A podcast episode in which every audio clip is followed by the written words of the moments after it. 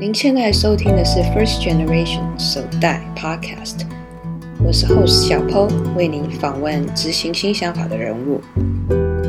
欢迎来到 First Generation Podcast。今天我很高兴会邀请到潘越，台湾户外运动保健协会理事长谢木润。他其实做了很多关于运动保健这一块。那我身为攀岩者，我知道其实预防医学是非常重要。今天很开心有这个机会跟他聊聊天。木润你好。嗯，你好。保健协会其实你大概的工作上大概是在做些什么？台湾户外运动保健协会是由一群在台湾工作的物理治疗师发起成立的协会，主要就是针对台湾喜欢户外运动的族群去做一些照顾的工作，然后提供正确的运动观念、正确的运动习惯，进而做一个运动伤害防护的预防，让所有的民众能够达到。健康的运动生活。你原本取名攀跟越，就是攀爬的攀跟跳跃的跃，你是有没有什么意涵在里头？攀越的话是我自己开的物理治疗所的名称。那攀的话，就是因为我自己有从事攀岩的运动，希望借由治疗所的医事单位来照顾攀岩者族群。那越的话，是因为在治疗所里面还有另外成立一个自行车检测中心。希望能够针对喜欢自行车的车友们做一些预防医学的运动伤害的筛检，让他们在骑乘的时候减少不必要的运动伤害。我本身是攀岩者，所以我可能针对攀岩来问一下。我听说过你曾经在几个攀岩馆曾经有开设过所谓比较像防护一般的一个课程，或者是系列的讲座。对，那你可以告诉我那些讲座。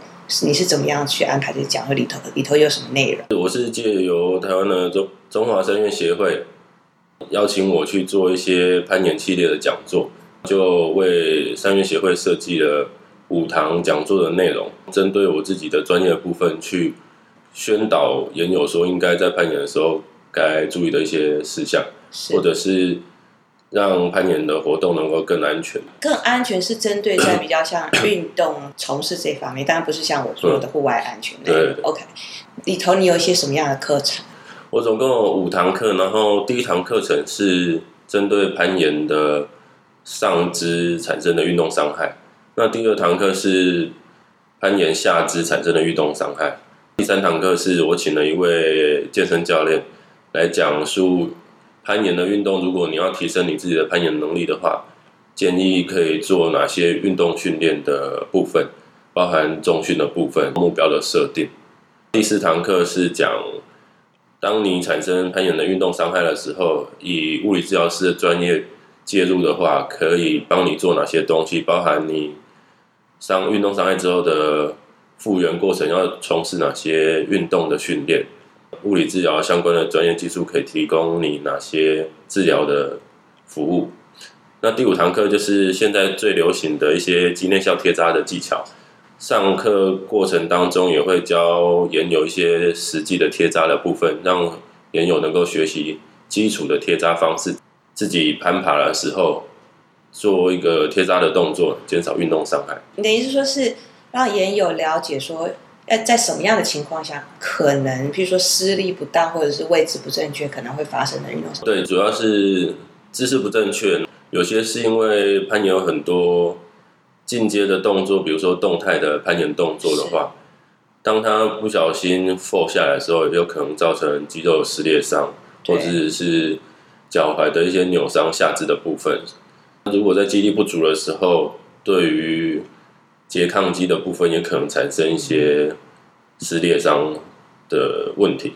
根据人体的解剖学，教给研友一些正确的观念，最主要是要让他们能够了解自己身体的结构，在运动的时候减少这些伤害产生。攀岩的伤害对我来讲，就是分成两大部分，嗯、一个就是我们所谓的呃。意外哈，traumatic 的、嗯、的一个 injury，然后另外一种就是属于你长久使用 overuse 的 injury，所以你在你在分析上肢跟下肢伤害，这两块都有去做切入吗？有这两个部分都有做切入。如果是一般长期是疲劳性的损伤的话，在上肢可能最常见的是就可能是手腕的受伤，那比如说手腕韧带的撕裂伤。对。那另外就是在手肘常见的就是网球肘跟高尔夫球肘，它是属于肌腱的疲劳性的损伤。是。对。如果是一个意外性的，比如说你在 fall 的时候踩点不稳的时候，造成脚踝的扭伤 （ankle sprain），那针对这个部分都会详细的去阐述它产生的原因。我是因为没有上过你的课程，但是我在想想象中，你是不是会有教说怎么样正确的使用你的身体？呃，基本上会稍微提到一些攀爬的知识。那毕竟我自己攀岩记得。时间没有很多，是对。那对于比较高阶的动作技巧，并没有学习到很详细，只能说就基础的，比如说手腕的动作，在爬的时候，你肌肉的使用状况，哪一个要先启动，哪一个是后启动，就是讲求整个动作的品质的部分，嗯，会去跟研友做一些阐述。刚才说哪一个先启动，哪一个后启动，我就会觉得这。蛮大的学问，因为我自己看了一些攀岩的动作书嘛，嗯、他们常常会说：“OK，你的动作你要先从下半身开始出发，嗯、或者是说，你如果上半身你要你的肩胛骨对要做出发，不是说光用你的手臂的力道。对”对，没错。嗯哼，嗯，那你会觉得说，在攀岩当中，其实哪样的关节其实是一个比较重要的部分？攀岩的运动来讲，事实上腰部跟骨盆带的嗯。位置事实上是最重要的，因为它是整个身体重心的位置。是的。那攀岩很讲强调你的重心的转移。是的。所以如如何把这周边的肌肉群建构的比较完善，让它能够有一个稳定性的使用，正确的启动，事实上对于攀岩的动作来讲，你可以节省很多力气，甚至减少很多运动伤害。那肩胛骨在上肢的部分扮演的部分，就是说。当你做核心的肌肉收缩的时候，甚至上臂、上肢的使用动作的时候，肩胛骨先启动，可以让你的肌肉收缩，让上背部的躯干会比较稳定。如果你纯粹是靠肩关节的，比如说三角肌或者是二头肌收缩去达成攀岩的动作，那你在身体中心的核心肌肉还没启动状况下，很容易造成肩膀的受伤。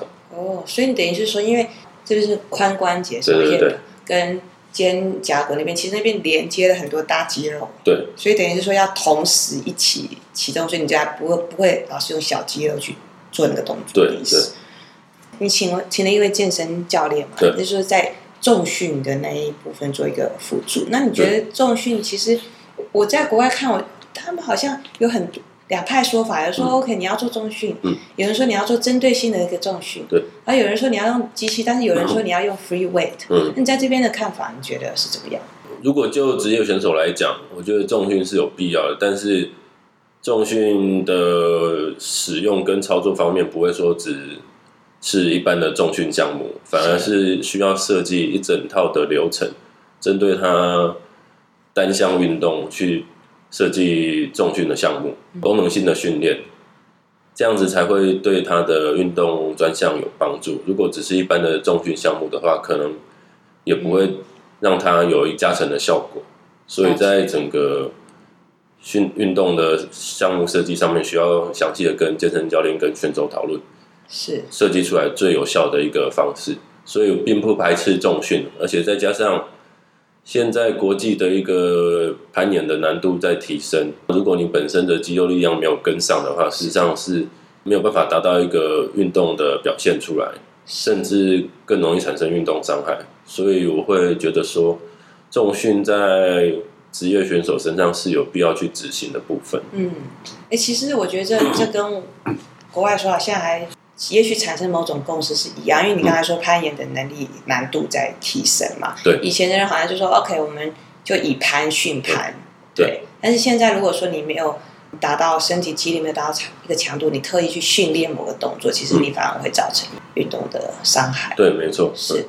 我常常很好奇说，怎么样才是一个比较好的一个暖身？因为大部分的攀岩者暖身子的方式是这样说：OK，他们到了一个户外的地方，或者到了室内的岩馆，他们就先爬一些简单的一个路线。嗯。呃，可能说爬到某个假设呃十个报时的问题，V zero V one，或者是简单的路线。对。但是有的时候你会发现说，你就算爬十个问题，好像有些部分你还是没有暖到，因为你可能选择的问题是没有很多样性。在一个暖身的情况下，应该是怎么样？你才是一个比较恰当的暖身？嗯，好，在暖身的部分的话，就是早期在自己台湾国内推广，也是一个静态的暖身，包含就是肌肉的伸展，是，然后关节的伸展。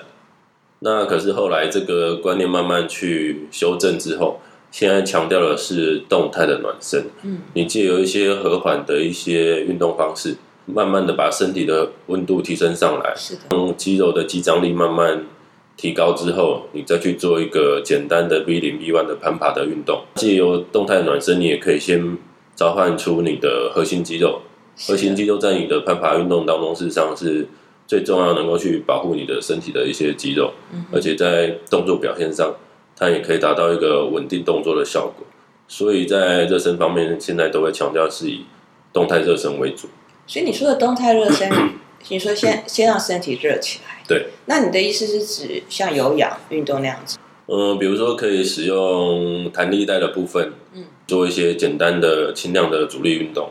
哦。对，或者是有带瑜瑜伽垫的话，像选手都会带瑜伽垫在赛场隔离区，那可能做一些简单轻微的动态的一些热身，比如说，对，嗯，弓箭步啊，动态的弓箭步，嗯，嗯，一些活动，或者是简单的一些几项瑜伽的操作技巧。是的，嗯，这样用动态的方式去做一个热身。也就是说，你可以选择你的一个方式，但是你想办法去把身体的温度提高起来，然后一些比较大的关节处、胸处，然后有做到伸展。对，OK，然后你再去做一些简单的路线，因为毕竟那些伸展其实是没有办法暖到手指关节这一部分。对对对，OK，这样整个时间需要大概多长正常来讲，基本上。建议在半个小时啊。哦，建议我建议在半个小时。如果是户外的话，当然他可能根据他做调整，根可以根据他做调整。二零二零就要有攀岩的一个奥运，我知道，其实你也有好几次，我看到你有随着我们的攀岩选手，比如说去世界杯或是亚亚锦赛，亚锦赛，对，你是随队的 物理治疗师，物理治疗师。那你的角色主要是在做些什么？随队物理治疗师的话，就是跟跟随选手。一早进隔离区里面，一方面是看选手热身的状况，一方面就是说，当选手他在赛前身体还是有些状况的时候，比如说可能他热身过后，就是某一条肌肉还是紧绷的状态，可能做一些简单的运动按摩，帮他把肌肉松开，或者是他觉得某一个肌肉没有召唤出来，那就有一些简单的一些动作引导的运动。帮助选手把这条肌肉召唤出来，让他可以正确的去执行肌肉收缩时候的动作。等选手比赛结束之后回到饭店，就可以直接来找我们，在饭店里面帮他做一些赛后的运动伤害的处理，或者是运动按摩、肌肉的放松，让他能够有适当的肌肉状况去应付隔天的比赛的赛事。这样子，一般来讲。选手每个选手他有他的个别的差异，对，所以你如果说只是赛事去跟他的话，你会觉得说比较难应应，还是说你其实你要对这个选手有一个长期的一个合作跟了解？嗯，基本上我觉得还是要跟选手有长期的合作。的确，每个选手的身体的素质都不一样，像国内的李宏文选手，他的身体素质就跟另外一位呃林秀如选手，他们两个是不一样的类型。嗯、这一次。去亚锦赛的时候，跟你说在做随队的物理治疗处理的时候，两个人所要施作的一些技巧是完全不同的，哦、然后所产生的运动伤害类型也会不太一样。是的，思考的层面要比较广，要使用的技术也会比较多。对我来讲，因为我是看比赛的嘛，其实我蛮难想象会到底会出一些什么样的一个状况，除了拉伤，还有你有没有？你可以跟我讲一些例子，就是说可能会出现一样什么样的状况？嗯，最常见的就是肌肉拉伤的部分。对，因为到国际赛的部分，通常路线难度都提升很多。是的，选手为了力求表现，然后拿到好的成绩的时候，会挑战自己的身体状况。嗯，肌肉拉伤是最常见的。再来就是。可能腰部的一些损伤，比如说，因为攀岩的动作大部分是以身体往前弯曲的动作为主，那可能容易造成腰部的一些酸痛，或是臀部的酸痛。对对对，所以会针对这几个部分比较常见去做处理。可以理解，就是说在比赛的时候，选手要力拼表现嘛。那你有没有看到，就是有些状况，说你会建议说选手就弃赛？一呃，最严重的状况当然是，比如说他可能手指的肌腱如果是有撕裂伤的，那真的会建议选手弃赛。就你的角色来看，其实尤其是假设你一直有跟这个选手的话，嗯、你应该要考虑他的长期的运动生命。对对，没错。尤其是上如果是上肢的运动伤害的话，我觉得现在比较建议弃赛就会在手指的肌腱受伤的部分，肩膀的部分，因为肩膀的肌肉群很多，那再加上现在肌内小铁障碍技术也比较完善了，所以借由这个相关的辅助的运动伤害防护的器材，至少还能够维持他的运动表现。但是如果是手指的部分的话，我一般都会仔细的去跟选手沟通，因为在自己台湾国内的全国一些赛事或者是各个泳馆办的比赛里面，偶尔会遇到手指肌腱受伤的。为了让岩友或者是选手能够保存比较好的一个运动生嘛生涯运动生命，所以就会。建议手指的部分，如果是受伤，就是休息，而且至少要休息三个月左右的时间，二到三个月。对，你说肌腱受伤，其实那是一个蛮，就是如果在攀岩的伤害里面，那是算蛮常见的一块。但是你也知道，攀岩的人就可能就觉得当他几个月不攀，很痛苦，会手痒。对对对，会手痒。表示说手指不能去攀岩，但他还要维持 fitness。嗯。你会不会也给他们一些菜单说，说 OK，那你现在去做其他方面的训练？嗯，这部分的话，我就是说，因为你上肢目前手指的部分不能做训练，是的，那你可以强化你的前手臂，然后上手臂的肌肉群，哦，是的，对。当然你在做一些这些训练的时候，还是会动到手指的部分，可是至少它是稳定的在一个角度上面，它不需要额外的处理。比如说你拿哑铃的时候。它是一个握握住哑铃的姿势，你不需要再独立每一根手指头去抓住原点，对，造成更严重的伤害。所以基本上来讲，去训练前手臂跟上手臂是 OK 的。嗯，那如果你觉得还是有疑虑的话，那你就针对你不足的下肢去做训练。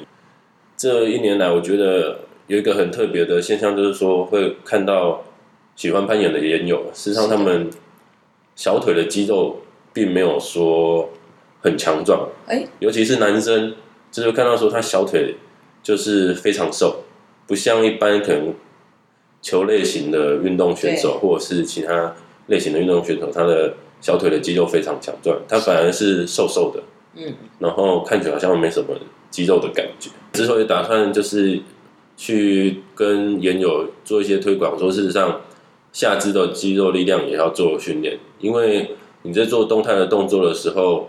你的跳跃的动作，然后下肢出发，对对，然后下肢跳跃过去之后的下半身的稳定度，也是需要用到下半身的髋关节平衡、膝关节平衡跟踝关节平衡，嗯、这三个关节的平衡总和，去达到你的动态要求。了解。对，所以当你下肢的肌肉力量不足的时候，就可能产生一些运动伤害出来。嗯、对，我是蛮避免跳跃，因为我不太会跳，因为我会。嗯就是攀岩常常会说，你就比较偏向想要做你比较擅长的事情。对。但但是我是又蛮常体会，因为你比如说，当攀岩的角度是仰角的时候，对，其实你用了蛮多旋转的，对的动作，对。所以那旋转其实是属于 hip 出发了。一个是髋关节的动作，那一个是我们核心肌肉群，尤其是腹部的核心肌肉，对，包含腹内斜肌、腹外斜肌，然后还有腹横肌，嗯，对。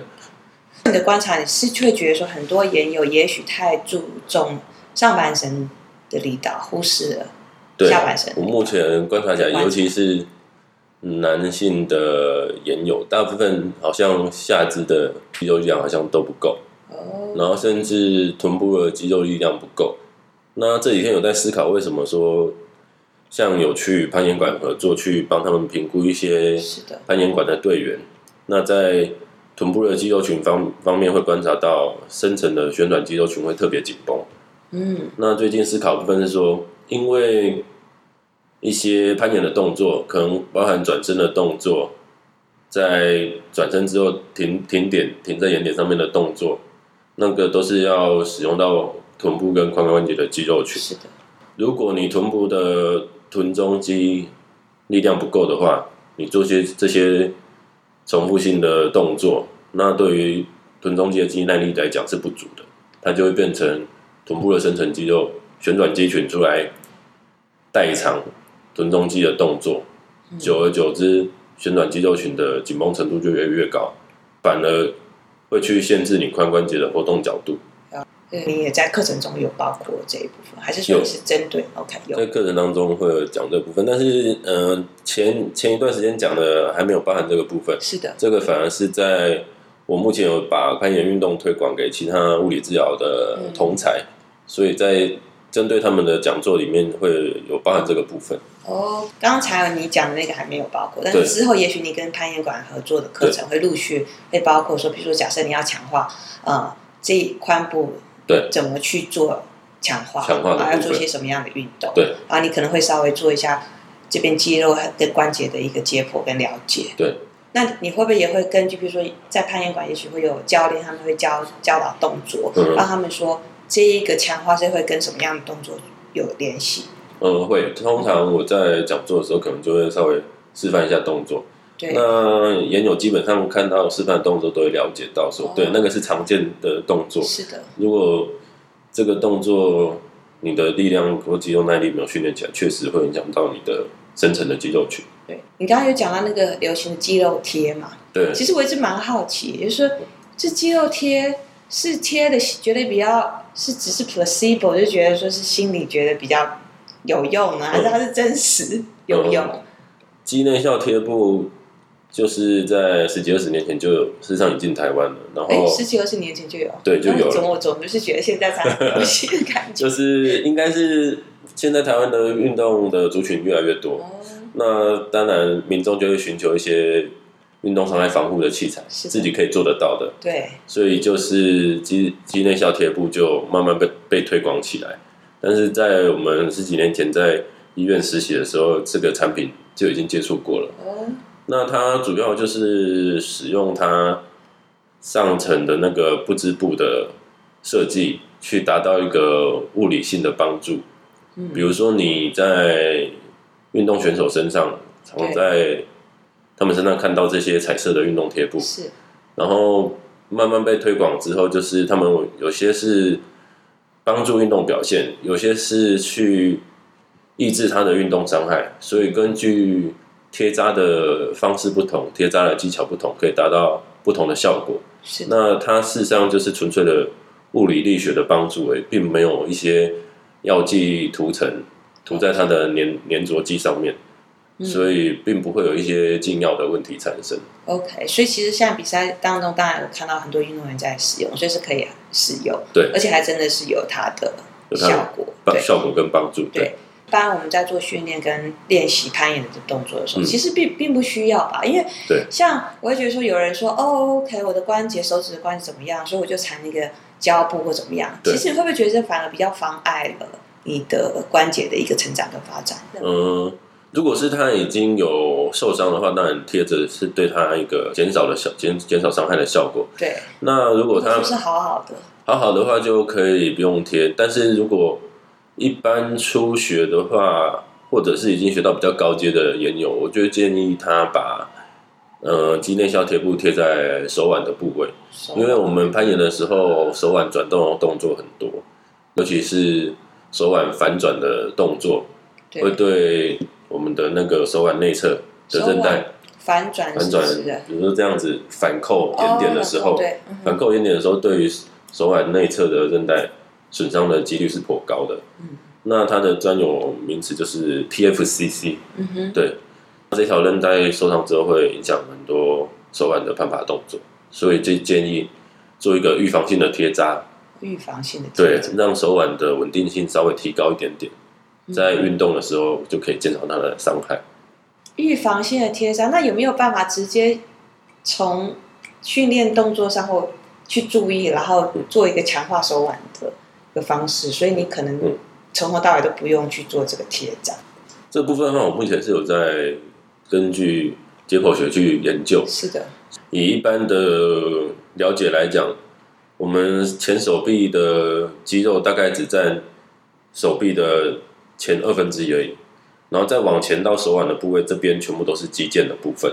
哎呦，所以通过手腕的肌肉群基本上是没有的，都是肌腱通过手腕。OK，所以对于手腕的保护来讲，通常都是原本伸展在上面的韧带去稳定你的手腕的腕关节。嗯，那可能有少部分一两条肌肉，它是附着在手腕的腕骨上面。是的，那可能之后会针对这个部分去做研究，说是不是多增加这几条肌肉的训练。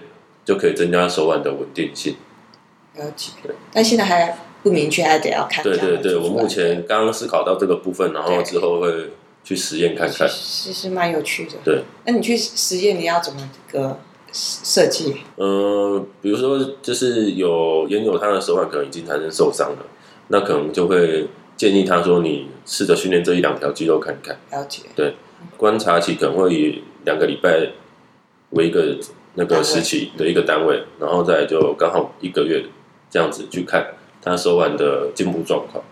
所以其实还有蛮多是值得要去尝试跟就是试验出来的，对，会比较有一个结论性。对对对，我觉得攀岩的运动来讲，嗯、它是一个全身性的关节跟全身性肌肉的使用。对，所以这一年来介入攀岩的族群来说，还有很多新的运动伤害。一直出现在我的眼前，每每参加一个运动伤害防护，就会有新的症状出现，就要去思考它是怎么样产生的，思考它产生的原因之后，就有相对的一个训练方式去做预防，希望未来能够更完善的去解决攀岩的运动伤害的部分。很多人会问我说：“哎，我现在已经四十岁了，或者是对于很多人来讲，好像……”开始攀岩运动有一点晚，但是我都跟他们讲说，嗯，不是那么晚，但是你可能要比较留心，你进入的时候可能不要操之过急。对，像你会对这些比较晚的时候，嗯、相对吧，嗯、呃，才开始攀岩的会做一些什么样的建议？如果是比较晚介入攀岩运动的，一开始我会觉得说，你先去请教攀岩的教练，说你要增强哪些肌肉力量。我觉得先把你的肌肉的力量整体提升了之后，你再去做攀岩的运动。当然，你可能初期前一个月你都先爬简单的难度，可能 V 零 V 零的难度，然后先借由这样的简单的测试方式去测试测试出来你自身身体肌肉哪些不足的地方。所以你等于是要先了解自己的身体的。对对对，一定是先从本身的强化去开始做着手。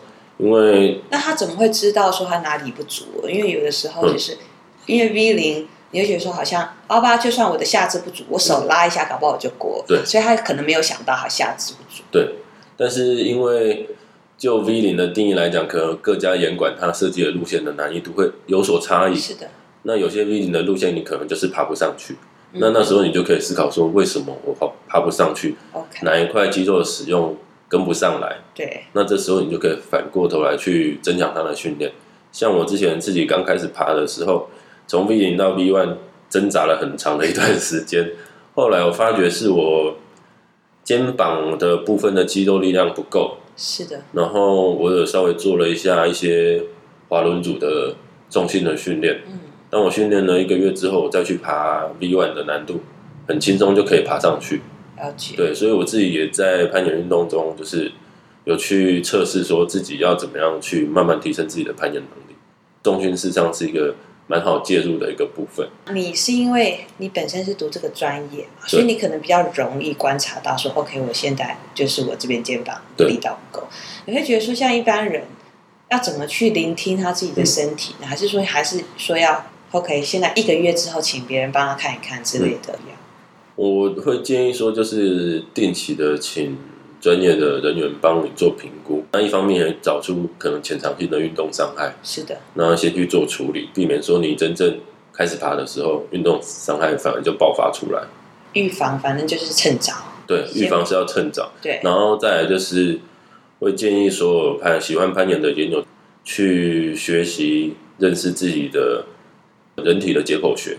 是，当你了解你身体的肌肉组成，然后肌肉分布的位置，肌肉的功能的时候，你在攀岩的过程当中，当你可能产生快要产生运动伤害的时候，你就可以自己提醒自己，先及早休息，避免伤害的扩大，或者是你就可以了解到你自己运动伤害是产生在哪一块肌肉上面，之后怎么样去做训练去预防，然后去强化强化自己的肌肉的部分。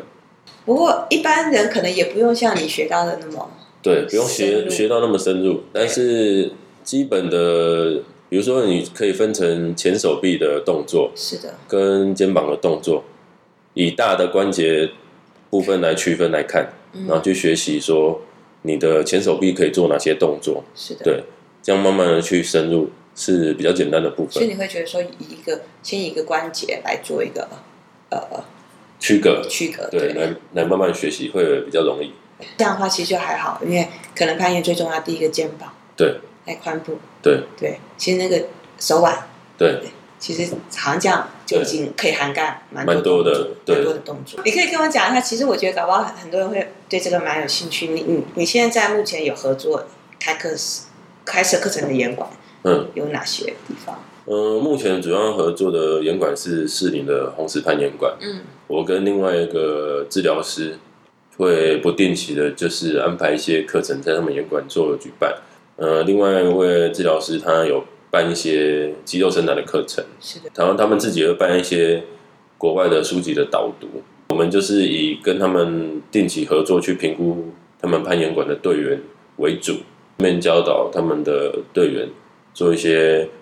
训练，然后运动伤害的处理，这样子。所以你刚才说到国外书籍的导读，是现在翻译没有翻译过来，或者是国内没有在出这样的书？嗯，就是国内没有翻译本，大部分的书籍可能是日本或者是美国那边的书籍。那有些研友他们或者是攀岩馆的老板，他们觉得，哎，他们去国外听课的时候，是的，国外的讲师有推荐这本书，所以他就买回来。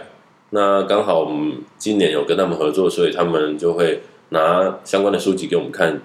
那我们评估说这本书籍适不适合介绍给研友阅读。那如果因为没有翻译本，那是不是就你的专业来说，里面的一些运动的项目，是不是可以单独拉出来办一个讲座给研友去聆听、去学习这样子？那你自己不是也有一本书准备要出版？哦。对，我自己是有一本书准备要出版，那它是比较属于专业的部分，就是我大概这三四年下来，针对一些民众有产生症状、产生疾病的部分，借由物理治疗的介入，让他们达到一个症状的解除、健康恢复的一些文章，里面的疾病种类算还蛮多的。所以到时候就可以针对性，对，那那是没有针对某个运动族群，比较像百科全书。对对对，就是一般民众常会发生的，比如说上班族常发生的一些职业的伤害。是的，对，那来寻求物理治疗的时候，我们可以借我们专业做哪些的介入，让他们达到恢复健康的效果。所以那本书籍之后比较符合一般民众。哦，课程跟到时候书籍出版，你们应该都会在你们的脸书粉丝页上做公布。课程的话，都会在红石攀岩馆他们自己的粉丝网会公告。他们有课程都会定期的发布活动内容。OK，然后喜欢想要来听讲的岩友就可以报名参加。